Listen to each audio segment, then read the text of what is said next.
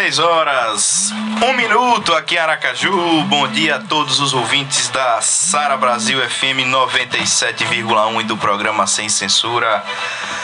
Tá no ar. Bom dia, Mariana. Eu sou Romulo Daltro e hoje nosso programa vai trazer muita informação para você. Bom dia, Mariana. Bom dia, Rômulo. Bom dia, Dani. Bom dia a todos os ouvintes. Temos destaques hoje, não é isso? Muitos destaques. Ontem, né, como boa parte dos nossos ouvintes já sabem, foi o grande evento aí de lançamento da pré-candidatura do Fábio Mitidieri, lá do PSD. Né, grande evento lá no Yacht Clube de Aracaju lotado, né? talvez um dos maiores eventos políticos que o Sergipe já teve. Né? Muita, muita, muita gente? Muita, muita liderança política também presente no evento. E tivemos a confirmação do pré-candidato ao Senado? Não tivemos, com exceção do povo, né, de muita gente que tinha, muita liderança política, é, de novo não tivemos nada, né? Só. Né? Muito, muito chover no molhado. No detalhe, foi chover no molhado, mas uh, de confirmação política não tivemos nada. Tivemos a presença né, dos três pré quem se coloca como pré-candidato aí ao, Senado pelo grupo, né? Tanto o André Moura, o Laércio Oliveira e o Jackson Barreto, os três que se colocam aí pelo grupo estiveram presentes no evento, mas não houve confirmação nenhuma, né? Alguns detalhes aí que chamou a atenção foi o prefeito Edivaldo Nogueira, que chegou ao lado do Fábio, né? Muita gente levantou aí a hipótese deles terem do Edivaldo, principalmente ter ficado chateado, né? Com a não indicação do nome dele, de que ele não iria participar ativamente da campanha mas é, aparentemente. aparentemente não vai acontecer isso, já que ele chegou ao lado de Fábio. Foi o discurso mais efusivo que teve, né? Foi quem estava com mais vontade ali no evento, né? Até mais que Fábio, que teve um discurso mais morno. E é isso que aconteceu ontem. O governador Belivaldo presente, muito prefeito, né? muito prefeito então, grande evento ontem de Fábio Mitidieri. Agora vamos ver o que é que os outros vão trazer, né? Ontem também quem esteve aqui foi o presidente nacional Gilberto Kassab, do PSD, né? Que é o partido de Fábio Mitidieri, que falou com a gente lá no evento. Daqui a pouco a gente vai soltar a entrevista com o Gilberto Kassab. A gente também conversou com o Fábio Mitidieri. Também vamos falar com ele.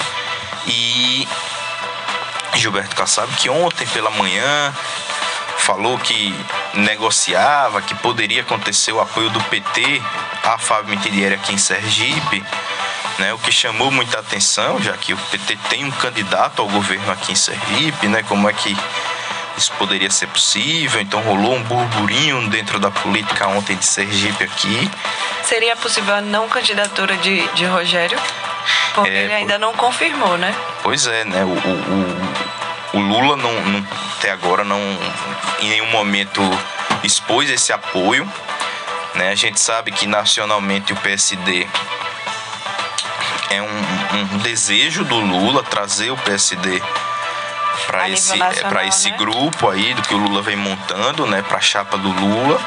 Então, talvez fosse uma boa, uma moeda de troca, né? Apesar de ser um estado pequeno, né, Sergipe, fosse aí uma moeda de troca para o para o PT junto com o PSD. Lembrando que lá em, em Minas Gerais, né, PT e PSD já se aliaram. O, o Alexandre Calil, ex-prefeito de Belo Horizonte, pré-candidato ao governo de Minas Gerais, já anunciou né, a, o apoio a Lula.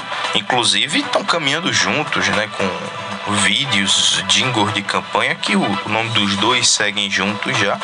E o Alexandre Calil é do PSD. Então, em alguns estados já vem acontecendo essa aliança. E aí vamos ver se pode chegar aqui em Sergipe, né? Depende aí o que é que vai acontecer com o Rogério, que Né? Até agora não teve ainda o apoio explícito do presidente Lula né, de que ele é o candidato do, de Lula e do PT. Vamos aos destaques do programa de hoje.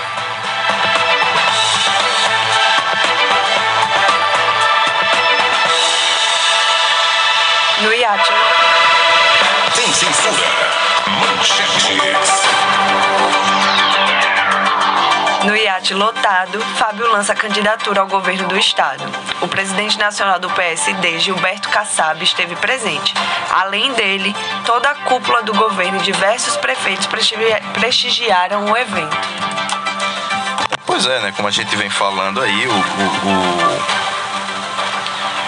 o grande evento que conseguiu o, O Fábio o Fábio Mitidieri Mitidieri montar, né?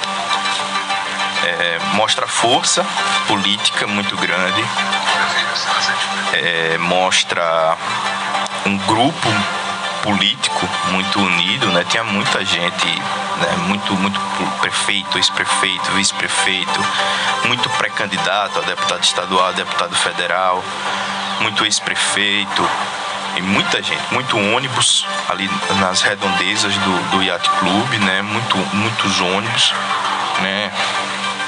Dizem ali as más línguas que tinha muito servidor público também, né? Que alguns órgãos eh, foram liberados mais cedo para poder chegar no evento, né? E aí faz parte também, né? O governo está apoiando o candidato e quem trabalha para o governo, né? Tava ali fazendo o seu papel acontece, né? Mas, bom, mas tinha muita gente, né? Um evento grande e vamos ver agora como vai ser a resposta, né? Vai ficar interessante essa disputa aí agora, né? É, o Valmir e Francisquinho deve fazer esse evento de de lançamento dele também, né? Ele fez aí o anúncio de sua pré-candidatura, que seria pré-candidato ao governo, né, há pouco tempo aí no, no evento no Cotinguiba, aqui em Aracaju. Que foi um evento mais simples, porque era só um anúncio, né, um pronunciamento. E agora ele deve fazer esse evento maior com para anunciar a sua pré-candidatura. E quem sabe a chapa também dele, E né? quem sabe já, inclusive, sua chapa, né? Anunciar quem será seu vice e, e seu senador, né? Apesar de já ter aí o senador bem encaminhado, que deve ser o, o doutor Eduardo Amorim. E Rogério Carvalho, a mesma coisa, apesar da gente já, já ter a ideia que Rogério vai esperar para junho ou julho, se não me engano, que é quando o Lula vem, né? Rogério quer esperar para fazer esse evento junto com o Lula. É, então, bom, a gente não tem muito a certeza do, de como é que vai fazer esse agora. A gente agora vai ver a entrevista do do pré-candidato Fábio Mitidieri ontem lá no evento junto com o Everton Júnior, eu estive lá ontem com o Everton Júnior, a gente evento longo, acabou por volta das 8 da noite. E a gente vai ouvir o que é que o pré-candidato Fábio Mitidieri disse lá no evento. Alegria, a emoção de ver as ruas de Aracaju, o iate, esse entorno aqui do iate todo lotado, o pessoal com a esperança, mano, uma esperança de que Sergipe vai continuar avançando, avançando nas políticas públicas, no social, na geração de emprego e renda, e que acredita num jovem, num jovem que pode transformar o nosso estado, eu me sinto preparado para esse momento, eu me preparei para estar aqui hoje. Eu não caí de paraquedas, eu não faço promessas falsas, eu, não, eu prometo aquilo que eu posso fazer, aquilo que eu me preparei para fazer. E o que a gente está vendo aqui hoje é isso. É um povo que veio dizer eu acredito em Fábio, eu avanço Sergipe, Sergipe passar com Fábio. E, e para trabalhar, agora é ganhar as ruas e que cada um aqui seja mensageiro dessa, dessa palavra de esperança e avanço. Você disse que há 13 anos de sua vida pública, você disse que não tem uma história de corrupção. Você mandou um recado para alguém? Não, se viu a carapuça em quem quer que seja, que, né, que vista. Eu falo de mim, falo das minhas ações, falo da minha história. E graças a Deus minha história é limpa. Minha história é de um, uma- um homem público que herdou do meu pai caráter, valores como palavra, compromisso, ética, que eu carrego dentro de mim. Cada um fale por si.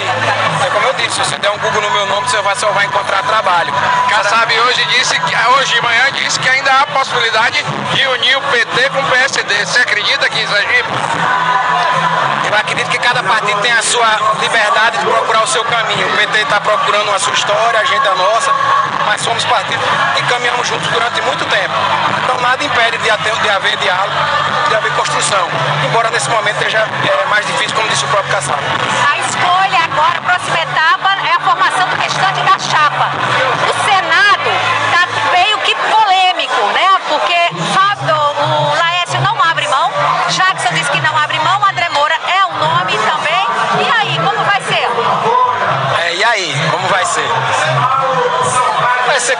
Vai ser com construção, como foi a escolha do meu nome. Nós temos grandes opções, grandes nomes, e com maturidade e diálogo a gente chegou aqui hoje nesse ato. E você viu como foi bonito? Viu o Edivaldo aqui empolgado? Como o Edivaldo entrou verdadeiramente na, na pré-campanha? Isso é que vale, é maturidade. A gente pode até no primeiro momento é, é, se sentir incomodado quando é- não é o escolhido, mas depois, em nome desse projeto maior que é Sergipe, vem aqui e faz o que fez hoje. Edivaldo já indicou. Edivaldo já indicou o vice já? Ainda não, mas vai indicar, não tenho dúvida disso. Ele mesmo já disse aqui hoje no seu discurso que logo, logo vai apresentar um nome para compor a chapa conosco, e que venha para somar, que venha para crescer, que venha para agregar. Eu defendo publicamente que seja uma mulher, pela representatividade é, das mulheres na sociedade. Eu acho que é importante que seja uma mulher, mas a escolha é do PDT. Para você, Danusa. E Dan- campanha sem vender ilusões. Campanha com a verdade, com compromisso, com a palavra e com a ética. Eu não vou vender terreno na lua. Eu vou vender trabalho. A minha palavra e o meu compromisso é com trabalho. A gente vai recuperar, por exemplo, as perdas dos servidores públicos, não no primeiro ano, com promessas vazias, com bravatas. A gente vai recuperar com trabalho, ano a ano, repondo, reconstruindo as perdas do servidor. Porque é assim que faz. Porque, por que, é que eu digo que nós vamos fazer dessa forma? Porque o Verdival está entregando um Estado enxuto, um Estado com dinheiro em caixa, como ele mesmo disse. Mas isso não quer dizer que eu possa ser irresponsável e sair gastando à toa, porque aí eu vou levar Sergipe para um outro rumo. E a gente aqui não está vendendo, como eu falei, terreno na lua, nós estamos vendendo trabalho. No seu discurso você disse que o governador Belivaldo deixou o Estado saneado. Você acredita que nos próximos quatro anos você vai recuperar a economia, o emprego e a renda do Sergipano? Nós vamos recuperar a economia, vamos gerar emprego e renda, porque ninguém bota empresário, e eu sou empresário, não coloca dinheiro bom em cima de dinheiro ruim. Nós estamos encontrando o Estado pronto para o desenvolvimento, para geração de emprego e renda, no gás, no turismo, no petróleo. Nós temos muita coisa para explorar aqui em Sergipe para gerar emprego e renda. E nós vamos fazer isso, porque nós temos o caminho certo, nós temos o preparo necessário, porque nós conhecemos Sergipe, conhecemos Brasília, onde lá muito do que se desenvolve vem de lá. Nós conhecemos os caminhos para gerar emprego e renda, sem esquecer do social, sem esquecer das pessoas que mais precisam, porque muita gente está passando dificuldade. E nós precisamos também auxiliar e, e aumentar os programas sociais, para que a pessoa que está morrendo de fome hoje não espere vir esse emprego, ele já tenha, já possa ter pelo menos um mínimo de dignidade. Isso é que é importante. A mensagem para o Sergipano? Eu sempre falo que é fé, coragem e trabalho. A gente tem isso. Fé, coragem e trabalho acima de tudo. Deus no comando, Deus na frente de tudo. Porque Sergipe avança com Fábio. Tá então, né? A fala do pré-candidato do PSD, o Fábio Mitidieri, ontem no evento de o lançamento de sua pré-candidatura, né? No evento, como o Everton perguntou a ele, é, foi muito falado aí é, sobre ele ser ficha limpa, né? É, deve ser aí uma das, das marcas da campanha do Fábio Mitidieri. É, deve fazer alguma alusão aí a seus adversários, né? Tanto ao Rogério quanto ao Valmir Francisquinho, que respondem por um processo ou outro, apesar de não ter nenhum tipo de condenação, tem um processo aí. É, fala muito que ele é jovem, né, tenta passar uma imagem de bom gestor, né? Lembrando que Fabiano nunca ocupou um cargo é, executivo, né, né? Nunca ocupou um cargo executivo e mas foi um, um empresário. né? Em algum momento ele ocupou, teve uma empresa grande aqui no estado, então esse é o, a experiência que ele tem como gestor, né? Mas em cargos executivos ele nunca teve, né? Então Vamos ver como é aí que vai sair essa situação. Quem também falou com a gente, Mariana, no evento foi o presidente nacional Gilberto Kassab, que foi muito procurado pela imprensa, justamente porque de manhã ele deu aquela declaração polêmica, vamos dizer assim, né, que poderia haver aliança do PT com o PSD aqui em Sergipe, né, e depois, né, Eu assim, né? é, correu depois, vamos ver o que, é que ele falou aqui com o, com o programa Sem Censura. Ô, prefeito, como é que vai ficar? Realmente vai liberar os diretores estaduais? Essa é a tendência. Essa é a tendência, nós estamos na fase de consulta, consultas, não é uma definição, mas é, uma tendência. E a conversa com o PT está acontecendo? Nós temos, evidentemente, em alguns estados uma parceria. E, portanto, essa parceria ela é respeitada, tem nosso apoio. Mas no primeiro turno a nossa tendência é ter candidatura própria ou liberar.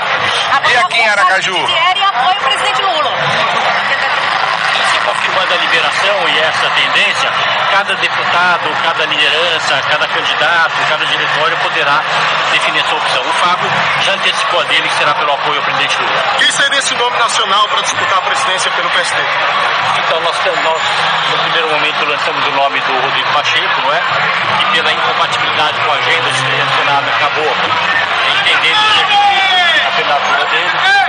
Depois fizemos um convite ao Eduardo Leite, que não pôde se filiar, e não tendo um nome preparado eh, nesse momento, a tendência é liberar o partido. Sobre Simone Tebet, o PSD conversa com o MDB, com o PSDB? A nossa tendência é ter candidatura própria ou liberar. Essa Sobre do Midieri, Dória, realmente o representa- o. A desistência do Dória. É impacto? continua na tese da candidatura própria ou liberar. Sobre Fábio Mitidieri, vamos falar sobre a pré-candidatura, o lançamento de Fábio Mitidieri aqui. Né? Hoje muita gente, sabe, no Yacht Clube Aracaju, fale sobre a representatividade de, de Fábio para o PSD nacional. É um bom deputado federal. Né? É um excelente deputado federal, serviços prestados a Sergipe ao longo desses dois mandatos de muita qualidade. Tenho plena convicção de, como governador, com a experiência que ele adquiriu na vida pública, não apenas em Brasília, nos outros cargos que ocupou, ele será um grande governador. Quem sai do legislativo e vai para o executivo tem capacidade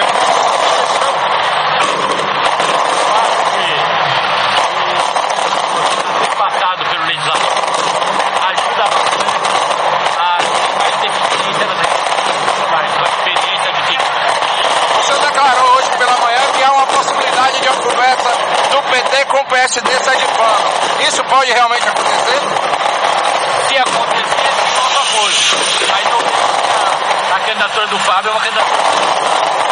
Aqui, Bom, tá aí, né, um pouquinho do que falou o presidente nacional Gilberto Kassab, né? É, bom, muito, muito, muito barulho, né, de fundo aí, né? A o- sensação que dá é que ele já ganhou o- é, a, eleição, eleição, já né? se elegeu como É, fogos- governador. Tinha muito foguetório ontem, né? O, ali próximo ao Yacht Club. O, o evento, muito, muito barulho, né? O, nessa entrevista, especialmente, o Kassab estava na rua. Né? Para quem não passou ontem pelo Yacht, a rua estava fechada, né? É muito policiamento, o governador estava presente, então é natural que houvesse um aparato maior de segurança. Mas a rua foi fechada justamente porque tinha muita gente e o público se estendeu para a avenida. Mas, né, como deu para perceber, tinha muito, muito foguetório lá no, no evento. Bom, então é isso. Acho que a gente conseguiu né, falar muito aí sobre o evento, Mariana. É, o comentário de Kassab, que ele voltou atrás, né? Ele disse que a candidatura é própria e liberada. No caso, o- os candidatos do, do PSD têm a liberdade de dizer qual é o, o candidato à presidência que eles apoiam. No caso daqui de Sergipe, Fábio Mitidieri, desde o início, disse que tinha apoio, é, apoiava Lula, né? Mas no caso, se houver essa essa coligação entre PT e PSD aqui no estado, acredito que quem se prejudica são os, os outros eh, candidatos. No caso, o Fran- de Francisquinho vai ter um problema nesse sentido, né? É, Espera-se que sempre quem, quem tenta linkar o nome a Lula, né? é, tem a ideia de que Lula ele vai agregar votos, né? É, o Rogério ele faz uma campanha muito baseada nisso, né? De que ele consiga trazer os votos de Lula para ele.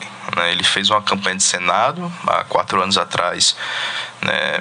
baseada nisso e, e vai fazer campanha de governador nisso, em cima disso.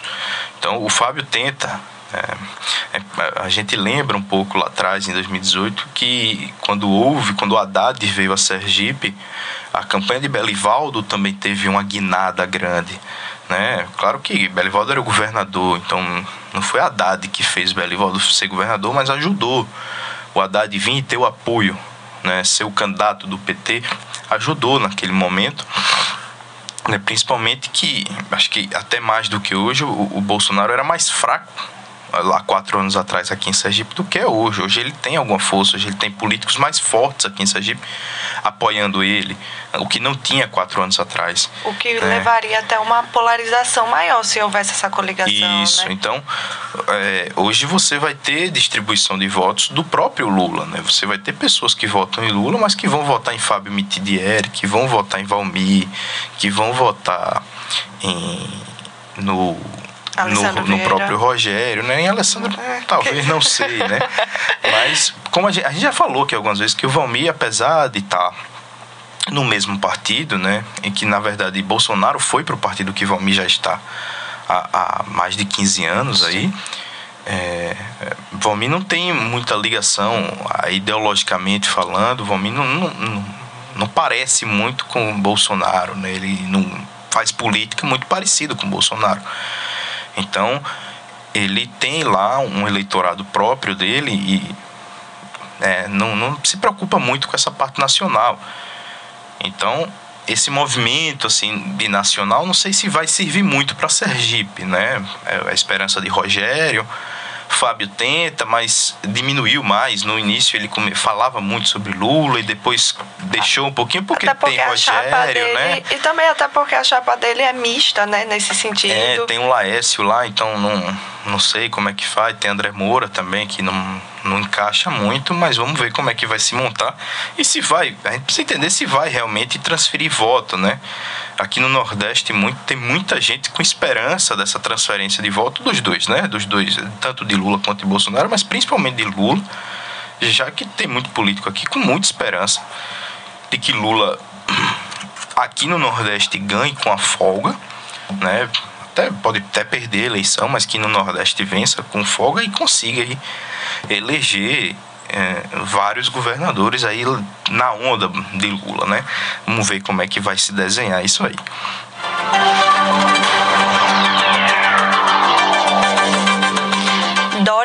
Desiste da pré-candidatura à presidência da República. Ex-governador de São Paulo enfrentava resistência dentro do próprio partido. Simone Tebet, do MDB, deve ser confirmada como postulante da terceira via. Bom, acho que a gente já esperava isso, né? O Dória, né, ele tentou. Faltava ele largar o osso. É isso? É, ele era um desejo pessoal dele, sempre foi, né? Acho que desde que ele entrou na política ele falava sobre ser presidente.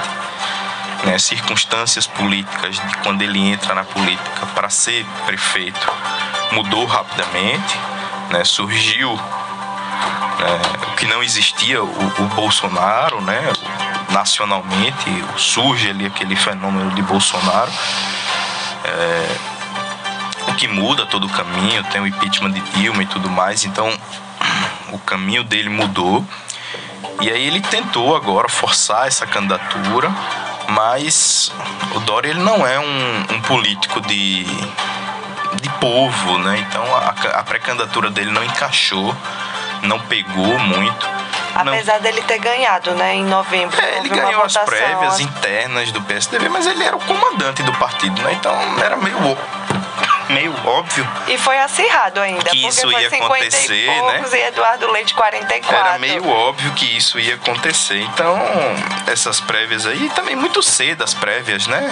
Sim, novembro, ah, não tinha. As prévias para eleição com um ano de antecedência, né? Não sei se é o tempo né? Se não foi, acho que seria o momento agora, abril, maio, de se fazer as prévias e agora dar o start na campanha, talvez.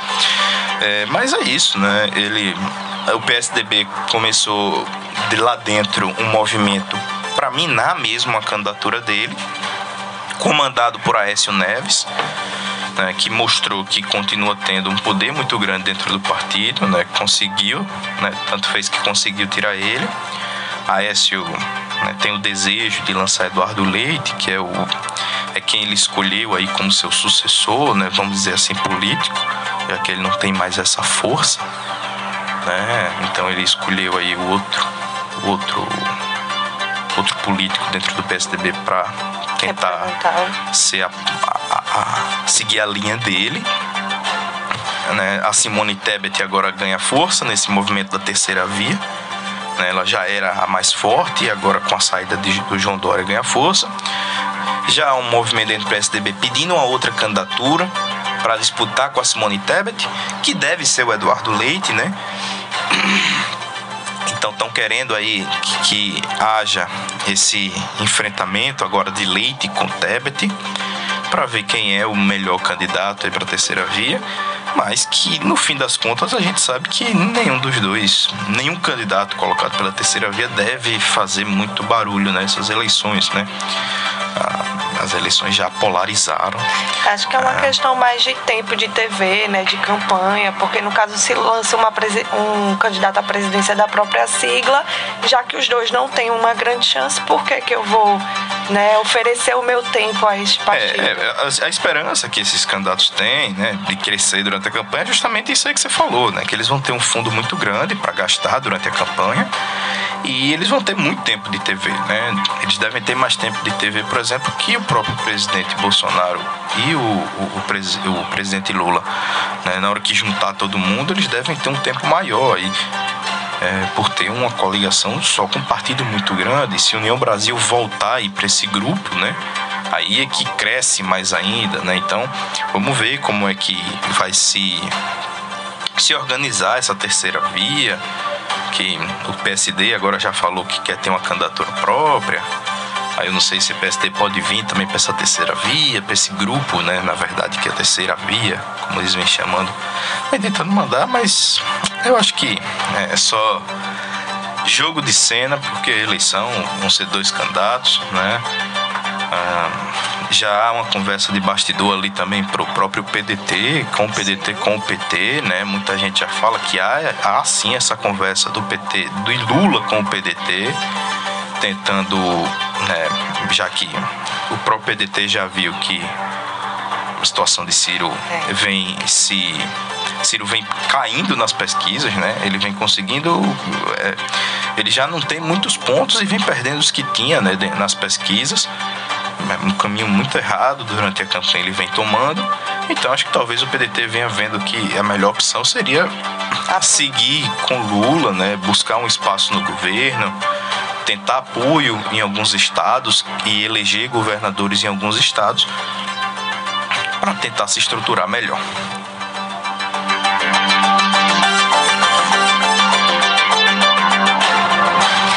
Cidadania vai indicar pré-candidato a vice-governador na chapa do senador Alessandro Vieira, de Geórgio.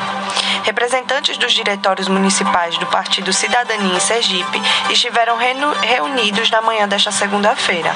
Participaram da reunião os deputados George Passos e Samuel Carvalho, os vereadores Ricardo Marques e Sheila Galba, o empresário Milton Andrade, bem como outros filiados do Cidadania, além da presidente do Podemos de em Sergipe, Daniele Garcia. O senador Alessandro Vieira não compareceu presencialmente, pois testou positivo para a Covid-19. Bom, é, já era meio óbvio, né, que o Cidadania ficaria com a vaga de vice, né? O, o Alessandro PSDB e Cidadania formaram a federação, vão formar uma federação. Inclusive as federações têm até o dia 31 de maio para serem oficializadas. Então vão formar essa federação, já formaram, né? Então é, era óbvio. O, o, Alessandro ele não teve força aí política de negociação para trazer nenhum outro partido para o grupo, além do Podemos, né? Que o Podemos é meramente figurativo, já que a Daniele era filiada ao Cidadania, o Alessandro era filiado ao Cidadania. Os dois saíram, um pegou o Podemos, outro pegou o PSDB, mas continuou o mesmo grupo político, né? Não houve nada demais, então esses três partidos vão estar juntos, né? Eles vão fazer ali só agregar tempo de TV para o Alessandro e para a Daniele, que deve ser a candidata ao Senado, já ficou claro aí que eles vão caminhar juntos. É, então, o, o, Cidadania deve indicar o vice de Alessandro. É, o Milton Andrade está lá no, no Cidadania, né? deixou o PL e está indo para Cidadania. Então, de, pode ser um nome aí interessante até para ser vice, candidato a vice de Alessandro. O, o Milton teve um, um, bom desempenho nas últimas eleições de governo lá em 2018, sendo a primeira eleição que disputou. Né? Surgem outros nomes, eu não sei se o Cidadania vai querer mexer ali em um dos seus candidatos a deputado, né? É, mexer na chapa que já está pronta, que vai eleger deputados muito provavelmente. Se ele vai querer mexer, tirar um deputado, ou seja, tirar aquele, aqueles votos da chapa, da coligação, para colocar como vice de Alessandro o Alessandro que vem aparecendo em todas as pesquisas, todas as pesquisas muito mal, né? Ou muito abaixo do que se esperava, né? Se esperava que haver, teríamos uma eleição é, disputada em quatro candidatos, né? E a gente não está vendo tanto isso, né? A gente, surpreendentemente, o Valmir apareceu muito à frente, né? Disparou na, nas, no início das pesquisas. Fábio e Rogério, aí, aí sim eles vêm disputando, né? Ali a, juntos. E o Alessandro, surpreendentemente até, ele vem aparecendo muito abaixo. Né? Inclusive em algumas pesquisas ele aparece empatado com o João Fontes, né? que tem pouca força, não tem grupo político nenhum, né? então já está muitos anos aí sem concorrer a nada. Então, Alessandro com muita dificuldade, vem aparecendo com alta rejeição nas pesquisas de rejeição. Então, o trabalho de Alessandro vai ser difícil nessa eleição, principalmente porque ele está sem grupo político maior. Né? Ele só tem o um grupo dele ali, que é um grupo que faz política de um jeito diferente. Levanta é... essa bandeira, inclusive, né? É, mas um jeito diferente deles fazer política, não sei se é bom, né? Eles não são muito de dialogar. Não o jeito, articulação. A, a, é, o jeito que eles pensam é como se fosse só o único jeito correto é o deles, entendeu? Não há muito a abertura para outra maneira de pensar. Então, bom, vamos ver como é que vai ser essa situação do Alessandro aqui em Sergipe. 6 horas 34 minutos, Mariana. Vamos ao intervalo. Daqui a pouco a gente volta.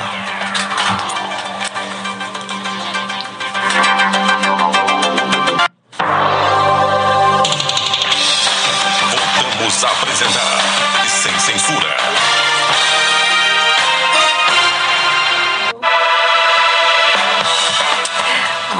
Com o programa Sem Censura. São 6 horas e 37 minutos na rádio Sara Brasil 97.1, a top 3 do estado.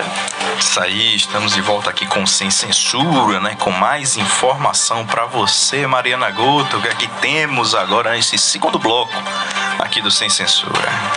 Lira destitui Marcelo Ramos da vice-presidência da Câmara.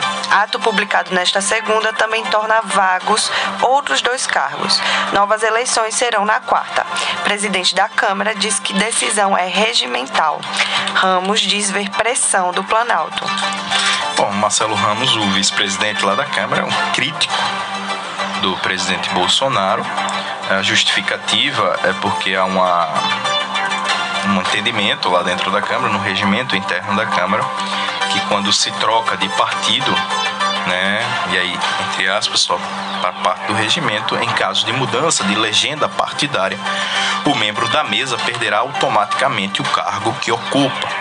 Né? Então, esses três membros da mesa, especificamente o vice-presidente, o Marcelo Ramos, ele era do PL e migrou para o PSD né, ele, no, ca, no caso, essa migração dele para o PSD foi um pedido por justa causa no TSE, que ele fez após o presidente Bolsonaro se filiar ao partido, ao PL. Né, ele sempre foi um político opositor e crítico, ferrenho ao presidente Bolsonaro, então, com a filiação de Bolsonaro, ele fez esse pedido. O TSE acatou, então ele deixou o PL, foi para o PSD. O, os outros dois né, que deixaram a mesa foi a Marília Arraes, de Pernambuco, ela que é a, era a segunda secretária, que deixou o PT e foi para o Solidariedade. E a terceira secretaria era da deputada Rose Modesto, que era do PSDB e foi para a União Brasil. Essas duas últimas elas trocaram de partido durante a janela partidária.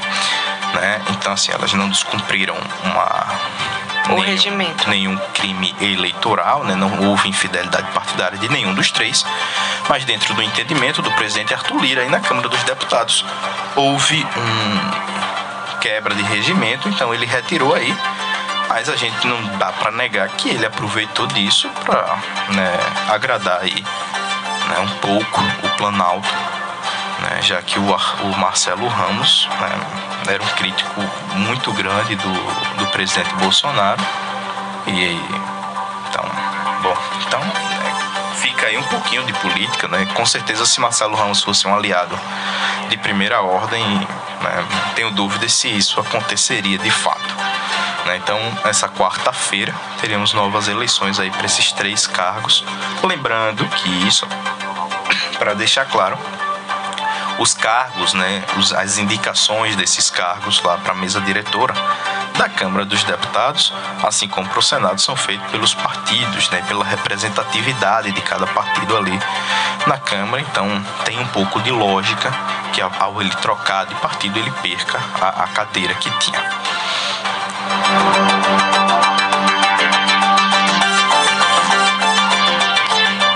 Ministério de Minas e Energia anuncia nova troca na presidência da Petrobras. Após 40 dias no cargo, José Mauro Ferreira Coelho foi dispensado. Ele foi o terceiro presidente da estatal no governo Jair Bolsonaro. Os dois anteriores, também demitidos, são Roberto Castelo Branco e Joaquim Silva e Luna. Para o lugar de José Mauro Coelho, o governo decidiu indicar Caio Mário Paz de Andrade, auxiliar do ministro Paulo Guedes no Ministério da Economia, onde ocupava o cargo de secretário de desburocratização. Bom, né? Nova tentativa aí do governo, de governo Bolsonaro, de né, organizar a casa lá na Petrobras, né? Não que esteja desorganizada a Petrobras em si, né? Pelo que a gente vem acompanhando, ela está muito bem organizada, né? Porque com os lucros que vem dando a seus acionistas, né? Tá muito bem organizada. É, mas o que ele vem tentando aí, né? É que o preço do, do combustível, né? Ele baixe de alguma maneira ou não pare de subir. Né? Então, 40 dias depois aí que o José Mauro assume, ele tira o José Mauro, né? Quando a gente diz Bolsonaro tira, é porque o ministro não faz nada passando por cima da ordem do presidente, né? O presidente ordenou também isso, ou no mínimo autorizou a saída, né? Claro que a articulação é feita em conjunto com isso, então o governo retira o presidente da Petrobras, indica um novo nome, um nome mais ligado ao governo, né? O Caio já trabalha dentro do Ministério da Economia com o Paulo Guedes. Então vamos ver como é que ele vem aí, né? Lembrando que o José Mauro já assumiu defendendo essa nova política de preços, né? essa política de preços atual da Petrobras. Então vamos ver como é que o Caio vai se posicionar aí assim que assumir. Isso se for aprovado lá pelo Conselho de Administração da Petrobras, que o governo federal tem maioria, tem maioria mas tem outros acionistas lá, né, dentro do, do do Conselho de Administração da Petrobras. Mas a, na nota que o governo informa, é, o José Mário Coelho, que vai assumir a, a, presidência, ele comenta sobre os problemas geopolíticos que estão influenciando no, no preço. Então ele faz essa troca, mas ao mesmo tempo fala que o problema mesmo já justifica já justifica a, uma manutenção não do preço, né? Isso. Então é meio que uma, uma forma de tô tentando, porém não sei se vou conseguir. É, pois é, mas vamos ver, né? Vamos ver se consegue aí, né? Torcer para que consiga, né, de alguma maneira, é, é, melhorar a situação. Né? O combustível está muito alto, né? Está muito elevado os valores do combustível, consequentemente né, o combustível, o gás de cozinha e quando sobem né, os preços de algumas coisas, né, combustível, gás de cozinha, os outros insumos vão tendo preço elevado também. A cadeia, né?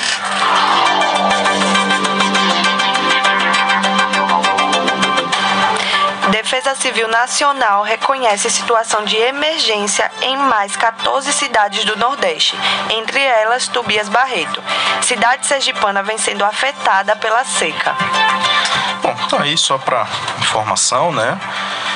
A seca lá em Tubias Barreto chega em um nível crítico, né? Que inclusive a Defesa Nacional reconhece aí a a, A o estado de emergência. Então, fica aí a, a atenção ao poder público, né, para que dê o suporte necessário e torcer né, para que logo, logo a, chuva venha. Aquela- Barreto era um dos municípios que estavam vetados de receber o. Não. Não, né? Não. Ah, então Os menos municípios mal. que estão com o FPM bloqueado é Poço Redondo, Hum. Desde abril, inclusive. E Japaratuba e Glória. Japaratuba e Glória eles tiveram um bloqueio há pouco tempo, né? Semana passada, se não me engano, então deve ter sido uma coisa algo recente, então né, talvez consigam resolver. Já Poço Redondo é um, bloqueio antigo, né? né, Pela informação do próprio Ministério. São dois meses de bloqueio, então prefeito deixou a prefeitura um tempo desse na mão do. Quem assumiu foi a companheira dele, né? Então, não sei como é que tá sendo a administração lá de Poço Redondo, tem que ter mais atenção aí, porque é, ficar sem o FPM, não sei como é que o município consegue se manter aí sem o FPM, né?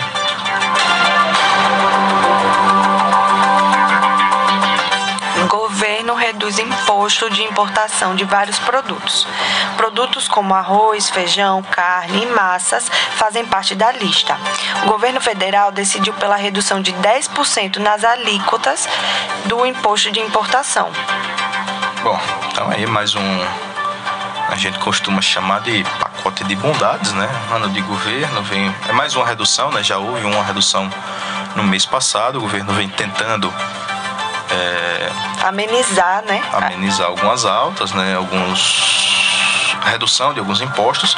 Foram exatamente 6.195 mercadorias de bens importados que terão redução no imposto, que foi anunciado ontem à noite numa entrevista coletiva lá no Ministério. É, essa medida vai provocar um impacto acumulado de 533 bilhões de incremento no PIB e de 376 bilhões de investimentos. Então, deve resultar em 1,4 trilhão de crescimento na corrente de comércio exterior, além da redução nível geral de preço da economia. Então, está aí o governo tentando, de alguma maneira, reduzir o impacto da inflação na economia né, e trazer para cá é, e reduzir realmente o, o custo né, para a população. É, arroz. Mas de é, certa forma a benefici- beneficiando o mercado internacional, né? Porque são produtos de fora. Então, É, no fim das contas sim, né? Mas de alguma maneira, boa parte do produto, né? Termina que a gente tem um, um déficit aqui, que o que produz aqui é, é exportado, né? E termina que o consumo interno importa. Né, porque termina que quem, quem produz aqui com alta do dólar prefere fazer a, a- a exportação. Né? Então a gente tem essa situação aqui no país. Bom, Mariana, a gente, como anunciou, vamos conversar hoje com o prefeito de Itabaiana, o Adailton Souza. É, vamos falar um pouquinho sobre a administração lá da cidade. A gente vem fazendo aí durante essa, esse mês de maio uma série de entrevistas com os prefeitos do interior sergipano para compreender como é que está o, o nosso interior. É, também vamos falar um pouquinho sobre as eleições de 2022 e vamos falar também sobre a Feira do Caminhoneiro, a Festa dos Caminhoneiros, que foi anunciada ontem pela Prefeitura, né? Então, já cumprimento o senhor prefeito, bom dia, obrigado por nos atender hoje. E já deixo aí uma pergunta para o senhor falar como é que foi o lançamento ontem da Festa dos Caminhoneiros. Bom dia, bom dia a todos do Sem Censura, da Sara Brasil. Ontem nós tivemos realmente a, o lançamento da abertura da festa do caminhoneiro, a festa tradicional de Itabaiana. São 55 anos, né? A 55 edição, que vai ser realizada do dia é, 5 até o dia 13, onde ela, na verdade, se divide em algumas etapas. É, tem a etapa da feira do caminhão, onde os seus expositores, as suas marcas, as suas montadoras fazem grandes negócios. Tem outra etapa que é a festa né, musical, onde temos atrações nacionais e, e locais. E também temos a festa, a etapa religiosa, onde os devotos de Santo Antônio, padroeiro do nosso município, né, participa da grande procissão né, que atinge o público católico do nosso município. Então é uma, é uma festa tradicional e ontem nós lançamos de forma oficial essa grande festa que eu intitulo como a maior festa do, do interior sergipano. Prefeito, é, a gente sabe da grandeza da festa dos caminhoneiros. O senhor tem uma previsão, a prefeitura tem uma previsão de quanto, quantas pessoas vão a Itabaiana e quanto vai movimentar de dinheiro aí na cidade durante esse, esse evento?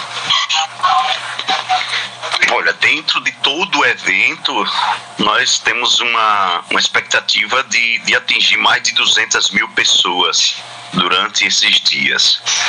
Na última edição, é, nós tivemos um volume de negócio dos expositores, das montadoras, acima de 20 milhões de reais.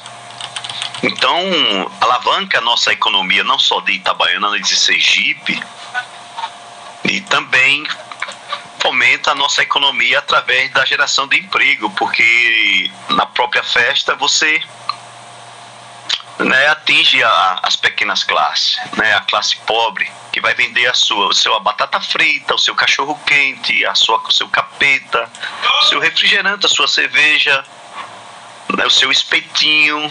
Então é uma cadeia, na verdade, de, de geração de emprego que envolve essa festa.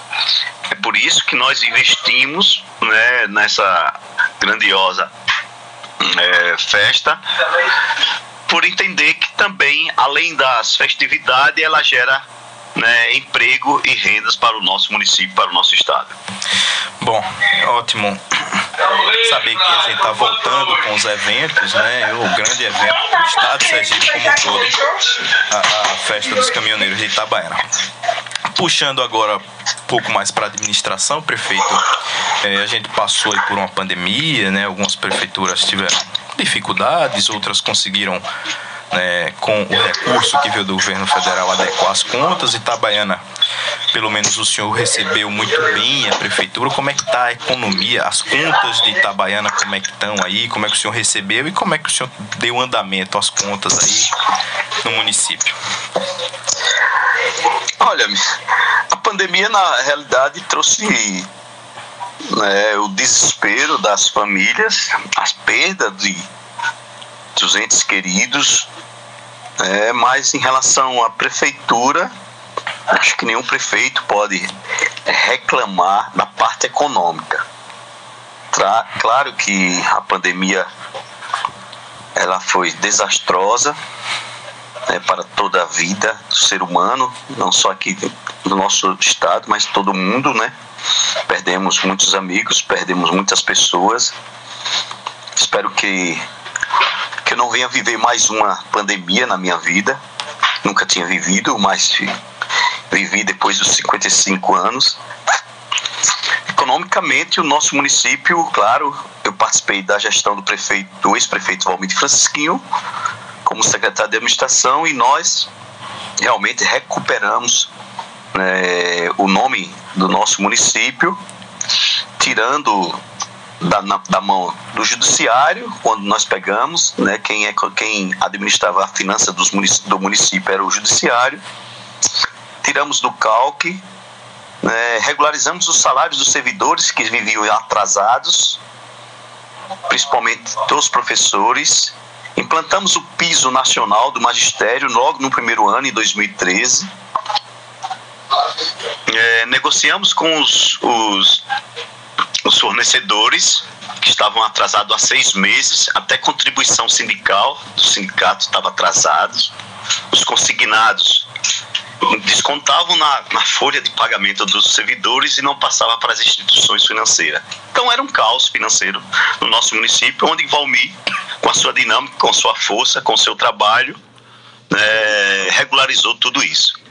Veio o prefeito Adailton, recebeu a administração com a prefeitura saneada, com a prefeitura, digamos assim, com saldo em conta. E aí nós começamos a administrar, já tem um ano e cinco meses, nós não encontramos nenhuma dificuldade financeira, graças a Deus. Por isso nós é, fomos o primeiro município a pagar o piso nacional do magistério, de 33,24%. Além disso, nós demos também a outras categorias um reajuste de 10,42%. Acho muito difícil você encontrar um município que fez isso em todo o país.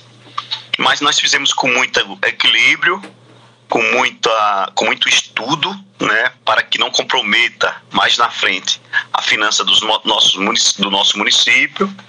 Continuamos com um, um grande volume de obras no nosso município e, graças a Deus, administrando de forma correta, de forma honesta e principalmente de forma que direcione a qualidade de vida para o nosso povo que nós fomos eleitos para cuidar das pessoas, que esses recursos ele não sai do bolso do prefeito e sim do próprio povo. É com seus impostos que o prefeito paga servidores, prefeito faz obra, prefeito paga fornecedores, prefeito paga precatórios. Então nenhum prefeito é, poderá é, falar para os seus munícipes que estão passando dificuldades. Aquele que estiver falando isso é porque não soube administrar e não implantou as políticas públicas com responsa responsabilidade e austeridade. Itabaiana hoje, graças a Deus, cresce muito, não só pela sua administração pública, que a gente tem que reconhecer, mas também pela iniciativa privada. O seu povo é pujante, o seu povo é trabalhador. Então é dessa maneira que a gente tem o orgulho de ser prefeito de Itabaiana, a cidade que mais cresce no estado de Sergipe. É, então, Adailton, é, Adailton, bom dia. É... Eu só queria, eu só queria ouvir, saber o nome de vocês dois. É, eu fiquei ah, É, Mariana Gota e Rômulo Daltron. Pronto. Ah, Rômulo Daltron e Mariana Gota. Isso. Adailton, é, pois não, Mariana? a administração de Itabaiana tem um tem essa, essa fama, né? Tem, é uma referência de ter regularizado o pagamento dos servidores e de estar tá se desenvolvimento, desenvolvendo economicamente. Você tem mais dois anos de gestão. É, qual seria é, a proposta de, de gestão do, de, de Itabaiana para continuar se desenvolvendo economicamente? Quais são as outras áreas que vocês é, querem investir no município? Ah, primeira, primeira coisa, dar continuidade, né? Esse trabalho que começou em 2013, de austeridade, né, de comprometimento com o salário do servidor. Isso é a primeira coisa que, que eu não abro mão. Segundo, nós temos vários projetos, como na saúde, de construir ainda em nossa, na nossa gestão uma UPA, uma, uma unidade de pronto atendimento 24 horas. Esse é o nosso sonho mesmo porque nós temos um hospital regional e tem suas precariedades, né? A falta de médico, a falta de, de, de estrutura, né? O hospital regional que é administrado pelo próprio Estado através da, da, da fundação. Nós precisamos dessa UPA para atender a nossa população. Referente à, à infraestrutura, nós precisamos. É, é Mariana, né? Isso, querido. Pronto, Mariana. Se você conhecer Itabaiana, passar na BR 235, vamos supor que você foi lá para o Quênio do São Francisco, lá em coisa. Se você passar pela BR 235, você tem um olhar né, muito triste com o que você vê ali nas margens da BR-235, onde os canteiros é uma, é uma área degradada.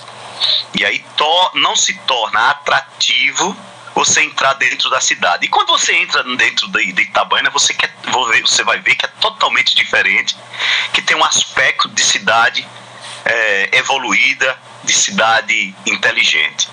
Mas as margens da BR-235, ela traz, nos traz um, um, um olhar muito ruim para os turistas, para as pessoas que trafegam a BR-235. Nós precisamos fazer uma infraestrutura na frente do nosso município, onde pega na, na, na, na churrascaria, vou fazer uma mexidade aí, viu? na churrascaria do Pirata, em frente ali ao Distrito Industrial, Essa é famosa. até a churrascaria do Riacho Doce.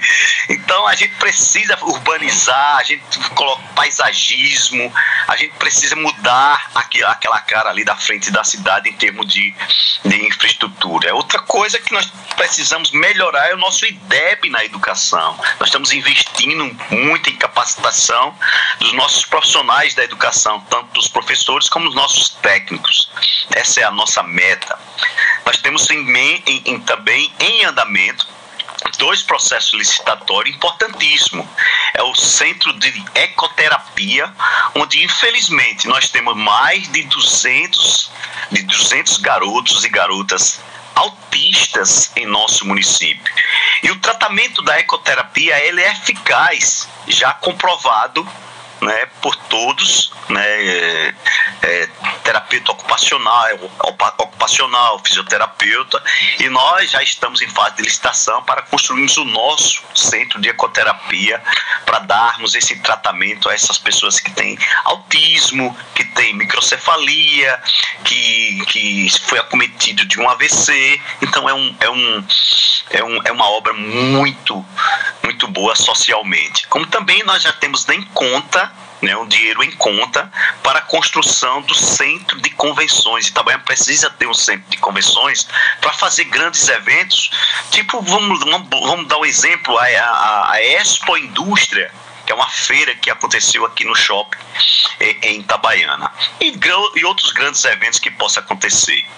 Então nós temos essa, essa esse projeto pronto para ser licitado. Como também dá dignidade a alguns povoados. Quando Valmir assumiu, na realidade, os povoados de Itabaiana eram abandonados. E o que é que acontecia, Mariana? É, as pessoas estavam migrando todas para o centro urbano, saindo da zona rural, porque não tinha nenhuma perspectiva, nenhuma esperança de uma qualidade de vida. E Valmir veio, veio e fez com que os povoados virassem né, um tipo bairro. Construiu quadra, construiu escola, construiu posto de saúde, construiu área de lazer. Então as pessoas têm um incentivo quando você tem todos esses é, atributos, vamos dizer assim, né, dentro do seu povoado, atrai para que você fique na cidade, porque você vai ter uma qualidade de vida, por, por ter uma quadra, por ter uma creche, por ter uma praça, então é dessa maneira que a gente é, continua administrando e fazendo gestão. Senhor... Então eu vejo que, que Itabaiana é, é, tem um pensamento positivo precisamos ter né, recursos para construir todos os nossos sonhos e levar Itabaiana com um patamar muito melhor do que a gente sonha. O senhor citou algumas pastas é, e acabou não comentando da segurança pública. É, ah! Itabaiana, é, por muito tempo, teve um estigma de ser uma cidade violenta.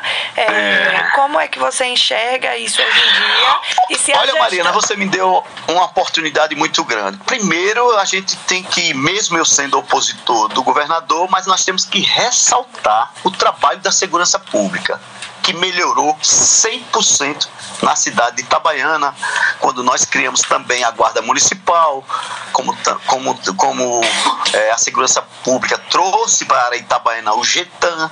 Então, é dessa maneira que a nossa segurança pública melhorou. E aí, nós estamos investindo, o nosso município está investindo no monitoramento certo das grandes avenidas e do centro comercial, como também estamos investindo em muralhas digitais. Essa é uma etapa é, de, de um projeto de cidade inteligente, onde eu conheci lá em Brasília, através da ABDI. Fui ao gabinete do senador Alessandro Vieira, busquei o recurso, ele destinou para Itabaiana e no próximo mês nós já estamos colocando em prática, executando esse projeto. Monitoramento, barreiras digitais. Barreiras digitais, elas serão implantadas nas fronteiras de Itabaiana. Todo carro, toda pessoa que entrar em Itabaiana, ela será monitorada. E as câmeras de alta resolução ela terá o reconhecimento facial das pessoas e dos condutores de veículos. Como também, na próxima semana, nós já estamos implantando os semáforos inteligentes. Porque isso nós vamos ter que divulgar, sabe, Mariana, para a população, porque existe né, alguns infratores que quando o semáforo é, está em vermelho, alguns, principalmente motoqueiros, avançam o sinal. Isso é natural aqui no interior. E a gente tem que avisar para eles, vão passar uma, um mês né, orientando que quando ele passar por esse sinal, por esse semáforo inteligente, certamente ele vai ser flagrado, certo? A placa do, do seu veículo né, no, na central de monitoramento da SMTT.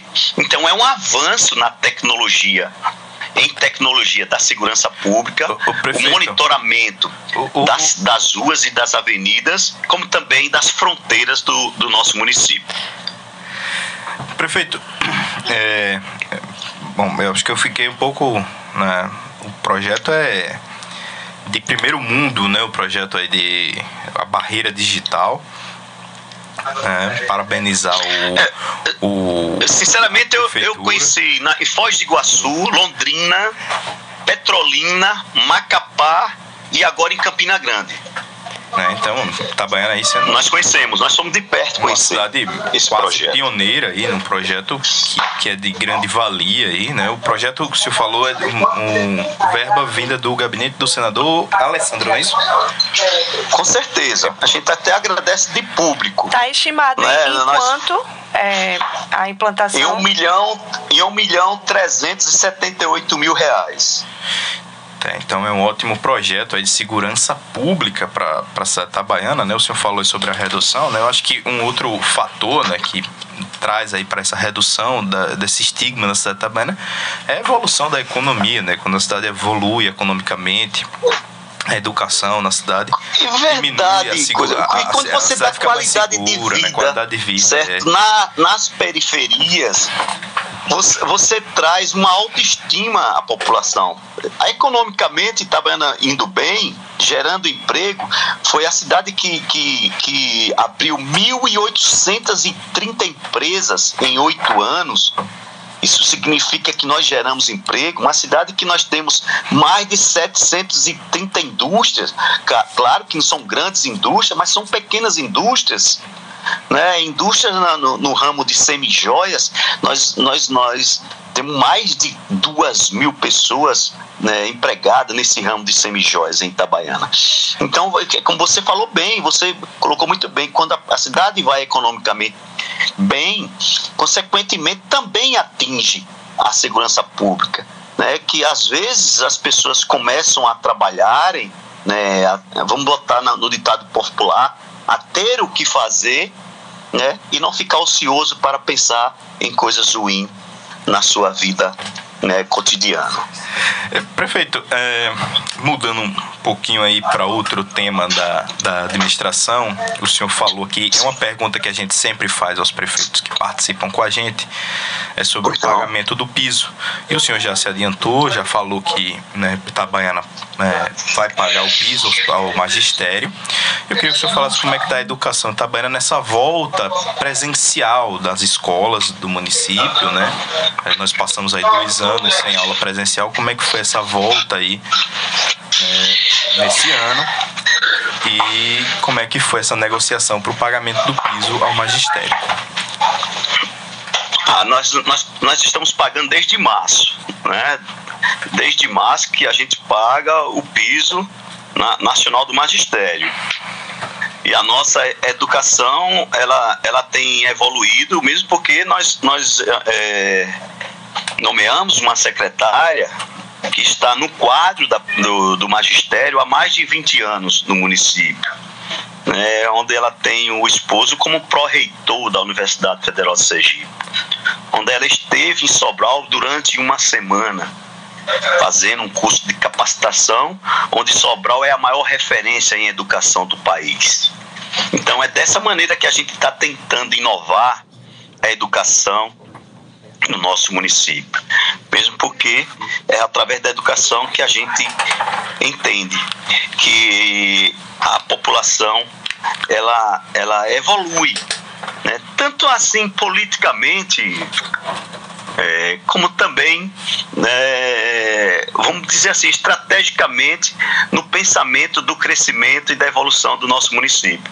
Acho que a educação é, a, é primordial para qualquer município do, do país e, e do mundo, né? Vamos dizer assim. Então nós estamos assim evoluindo né, na educação. Precisamos melhorar o IDEB. Né? A gente confessa que nós temos um IDEB menor do que o Itabaianinha. Veja, Itabaiana não pode estar com IDEB menor do que Itabaianinha, respeitando Itabaianinha, viu? Eu dou respeito. Mas como eu sou barrista, Itabaianinha eu é Itabaiana primeiro. pequenininha, né? Então, como eu sou barrista, eu não estou menosprezando Itabaianinha não, né? mesmo porque Itabaiana faz um excelente trabalho na educação. É uma Eu referência dizer que eu sou estado, né, barrista inclusive. e quero ser sempre o primeiro. Itabaiana sempre foi, tem, corre na veia do ceboleiro de querer ser o melhor em tudo. Então a gente procura ser o melhor, respeitando sempre os nossos municípios, né, os nossos colegas prefeitos. Prefeito, eh, saindo um pouquinho da administração, falando um pouquinho de política, mas assim, eleições, né? O senhor falou aí sobre alguns sonhos, né, que o senhor tem de obras para levar para Itabaiana. O que falta para essas obras acontecerem? É um governador de Itabaiana? É o sonho, né? É um sonho do governador itabaianense. Né? Acha que Sergipe não, não iria se arrepender de ter um governador itabaianense, um, um, um cara trabalhador. Né? A gente, você conhece as feiras de Aracaju, dos bairros de Aracaju, quando você acorda e você vai para feira, se você for para feira, você vai ver lá que a maioria dos feirantes é Itabaiana. Só que eles não dormiram. Enquanto Sergipe dorme, Itabaiana está acordado.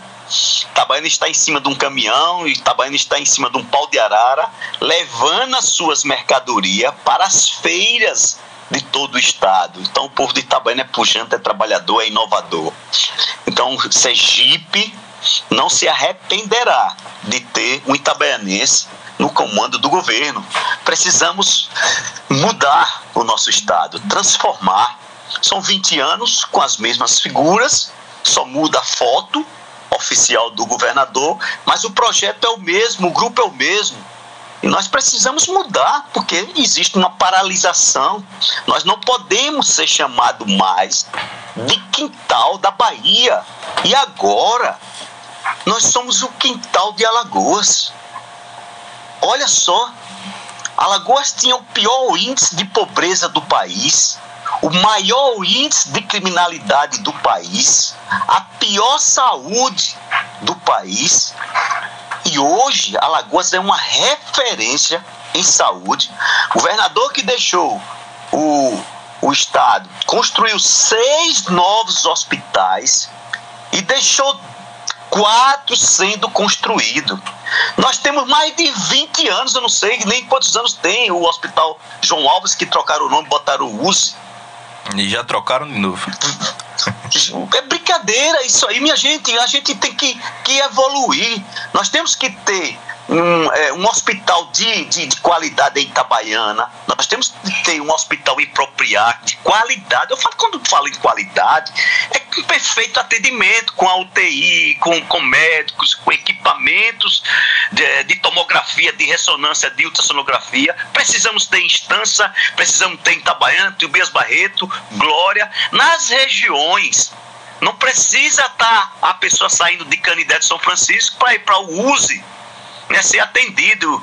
E além disso, né, às vezes morre no caminho por falta de atendimento. Então nós, nós temos que descentralizar a saúde do nosso estado.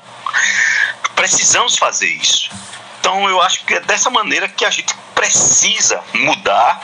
Não é que é, a gente é, queira né, menosprezar, né, na verdade, é, falar mal, vamos dizer assim, dos gestores anteriores, mas a gente está cansado. Nós temos que experimentar e mudar para nós voltarmos a crescer e voltar a ser comparado com Alagoas.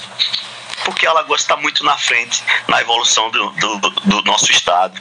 Até as SEs, veja, as rodovias SE em Alagoas são duplicadas.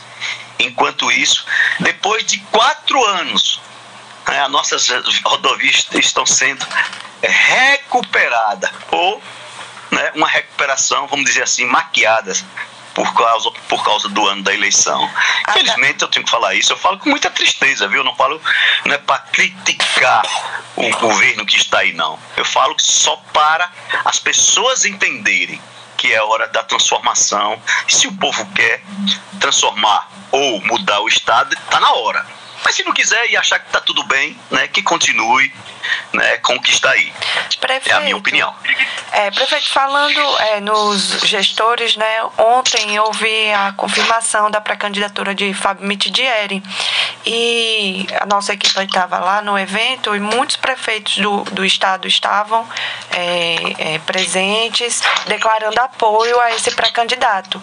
Você acredita que Valmir vai conseguir é, converter esse, esses votos, vai conseguir é, conquistar prefeitos dos municípios de Sergipe para caminhar com ele nas eleições de 2022? Inclusive o vice do senhor estava lá. Como é que o senhor viu isso aí? Olha, Mariana e com, com, com, com Rômulo. Mariana e Rômulo e Rômulo. Veja, André Moura, vocês dois testemunha, tinha 72 prefeitos apoiando ele. Perdeu a eleição. Veja que é uma e prefeito eleição só são 72 votos, né, prefeito? Pois é, então assim, é, e perdeu a eleição, então é uma eleição atípica. O que a gente vê nas ruas, Mariana e Rômulo, é a sensação de mudança. É, não adianta você ter liderança e não ter o, povo, o povo ao seu lado. Né? O que a gente vê é que o ex-prefeito Valmir Francisquinho, ele aparece em todas as pesquisas né, na frente por conta da força popular. Então não adianta você estar tá tirando foto com lideranças né, e não estar tá tirando foto com, foto com seu povo. A, a, a eleição, a, a pré-candidatura de Valmir, ela não foi imposta, ela não foi tirada do colete de nenhum político, de nenhum governador. Né? A candidatura de Valmir veio pela força popular, diferente da de Fábio Mitidieri onde o agrupamento tinha um candidato, que é o prefeito Edivaldo Nogueira, onde aparecia em primeiro colocado nas pesquisas, né? E aí foi imposta a candidatura de Fábio.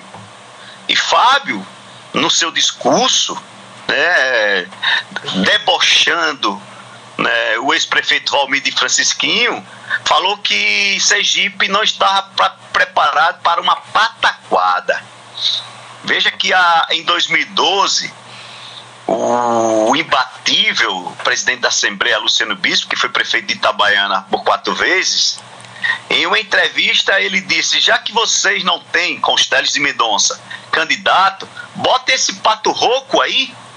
E foi assim que esse pato rouco virou candidato e ganhou da maior liderança que, que, que Itabaiana já teve, o deputado Luciano Bispo. E esse pato rouco em quatro anos, se reelegeu, dando dois por um, o dobro dos votos no irmão do então é, prefeito Luciano Bispo e presidente da Assembleia. Então, menosprezar, debochar esse pato rouco, daqui a pouco vocês estão correndo atrás e não vão conseguir pegar o pato. Né? Em outro discurso, o governador disse que nós vamos atropelar com tudo. Atropelar com tudo, o que é o que o senhor quer falar? O senhor vai colocar a máquina do governo em prol de uma candidatura? O senhor tem que se explicar. ao povo sergipano e principalmente à justiça eleitoral. Então nós não tememos o seu atropelamento, governador. Nem Valmir atropelará ninguém. Porque eu, eu, eu, eu, eu entendo, sabe, Rômulo e Mariana, que para cada revolução existe uma injustiça. Essa injustiça já foi feita com Valmir Francisquinho. Né? Essa semana eu recebi uma informação que eu seria né, investigado pela Delta, que eu teria né, um, uma devassa nas contas da prefeitura de Itabaiana. De imediato eu mandei o meu advogado em, é, peticionar um requerimento na delegacia, no departamento de Otávio, como no Tribunal de Justiça, colocando-me à disposição para qualquer dia, qualquer hora, para eu fazer um depoimento e a documentação da prefeitura estaria à disposição qualquer dia, qualquer hora. Agora, fazer uma busca de apreensão para fazer um estardalhaço né, na gestão, que paga servidor em dias, que cumpre com o piso nacional do magistério, que faz, que faz obras e que tem dinheiro em caixa, isso aí nós não vamos aceitar e vamos denunciar se isso vier acontecer. Então, eu tenho para mim que os poderes eles têm que ser respeitados. Poder judiciário, poder executivo e poder legislativo. Eu sou uma autoridade constituída pelo povo. Já no poder executivo tem autoridade que é constituída por indicação. Já na polícia tem autoridade constituída por concurso público. E essa autoridade policial que foi conduzida por concurso público, ela não pode se deixar levar e ser usada politicamente. Ela tem que ter a hombridade e a honra e a dignidade de exercer o seu papel de polícia e não de ser manobrada ou manobrado por qualquer outro político. É isso que nós não vamos aceitar. Se o senhor está falando que vai atropelar usando as instituições do Estado, eu vou ser o primeiro a denunciar o senhor, governador. Não tenha dúvida disso. Espero que isso não aconteça. Mas a gente tem a maior tranquilidade, o maior equilíbrio, a consciência tranquila e limpa que estamos fazendo uma gestão com muita transparência e em parceria com o Tribunal de Contas do Estado e o Ministério Público do nosso Estado. Então eu vejo que as falas né, do, do pré-candidato e do governador, ela foi no tanto assim contundente em termos de, de é, vamos lá, menosprezar o nosso pré-candidato Valmir Francisquinho e de conduzir uma eleição dizendo que vai atropelar a todos, a tudo e a todos. Felizmente eu, eu tinha que falar isso, viu, Rômulo e Mariana? Me desculpe aí por, por esse desabafo, mas a gente às vezes tem que passar para Sergipe. E a, e a Sara Brasil é um meio de comunicação que o povo sergipano está ouvindo e espero que, que, que eles entenderam o que eu falei. Infelizmente eu tinha que falar. Não é o meu perfil, viu? O meu perfil é mais equilibrado. Mas a gente tá, sai do sério. Tá aí então o desabafo do prefeito Adário Souza, né? Sobre Me perdoe, viu, Romulo e Marina, seus ouvintes. O espaço é, é para isso mesmo, pra prefeito. Isso, né? e... é, a gente precisa se posicionar. O senhor, o senhor se posicionou. Bom, eu quero, prefeito, agradecer ao senhor por ter disponibilizado esse tempo para falar com a gente, para falar com a população de Itabaiana e de Sergipe, né, sobre a administração né, do município de Itabaiana, né, que vem sendo um modelo aí para o estado, né, que tanto na gestão anterior quanto aí na gestão que o senhor vem tocando. Né, então, desejar ao senhor aí um bom dia, uma boa semana e pedir pro senhor. Mariana tem mais uma pergunta. Só mais uma pergunta. É, para governador Valmir de Francisquinho, Senado esperando é, eles confirmarem. E para deputado estadual e federal, o senhor já tem os seus os nomes? Não, o federal está definido que Thaleson, né, que é deputado estadual, ele será candidato a deputado federal certo? Para senador e para deputado estadual não tem definido. E, e como eu sou muito sincero, para vice-governador eu tenho a minha opinião. Veja o que oh. eu estou falando. Não é a opinião de Valmir e Francisquinho. Valmir e Francisquinho é uma, Dailton é outra. Tá certo. Então eu tenho uma preferência pela vereadora Emília Correia. Tá certo. É, mas ele ouve o prefeito muito da que tá falando, viu? Não é Valmir. tá certo, Adailton. Então... Eu só quero terminar para falar para você, Mariana e, e, e Rômulo, que e Nelson Mandela passou 27 anos preso. Preso. E quando saiu, foi eleito presidente da África do Sul. Então, esses exemplos a gente é, é, tem um orgulho de, de, de conhecer e de ler a história desse grande homem que, que a África do Sul escolheu como presidente. 27 anos preso, depois se tornou presidente, referência em todo o mundo. Prêmio Nobel da Paz, Nelson Mandela.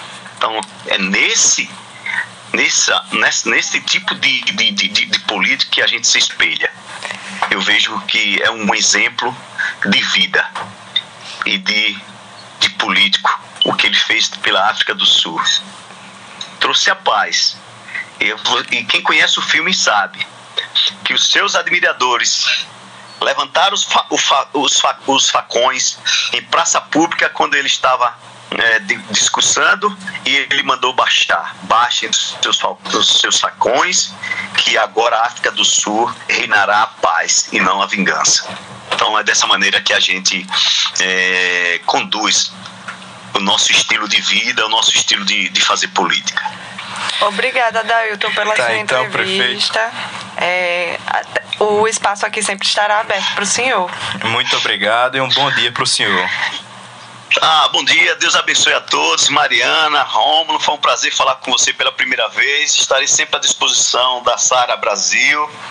Muito obrigado. Que Deus abençoe a todos. Que tenhamos uma semana de paz e saúde para todos nós. Amém. Um abraço. Amém. Tá, então a entrevista com o prefeito Adailton Souza, né, que abriu o coração, viu, Mariana? Para falar sobre o, as declarações do, do governador ontem, de Fábio Mitidieri, foram duras as declarações ontem, né? O prefeito respondeu de maneira à altura, né? Então aconteceu aí. Nós vamos agora a um pequeno intervalo e daqui a pouco a gente volta com o. Voltamos. Mariana gosta de. Eu quero voltar junto com, com a música. Voltamos 7h29 aqui e no programa Sem Censura. A gente se despedir, né? Só trazer uma informação aqui de última. De última hora não, uma informação importante para a população de Aracaju é que a ponte da Coroa do Meio ficará em meia pista a partir de amanhã, quarta-feira, para uma, um serviço que vai ser feito lá pela Imurb, né? Que vai ser a reforma das calçadas da ponte dos dois lados, então meia pista, quem puder evitar, né? Lembrando que a ponte do Rio Puxim também está em obra, então está com meia pista também. Então o acesso à, à do Meio, a Atalaia, vai ficar um pouquinho mais complicado. Então, quem for para lá vai com um pouco mais de atenção. É isso, chegamos ao fim do programa Sem Censura. Hoje um programa recheado de informação, muita política aqui hoje. E amanhã, quarta-feira, dia 25 de maio, a gente tá de volta. Mariana, tchau. Tchau, até amanhã.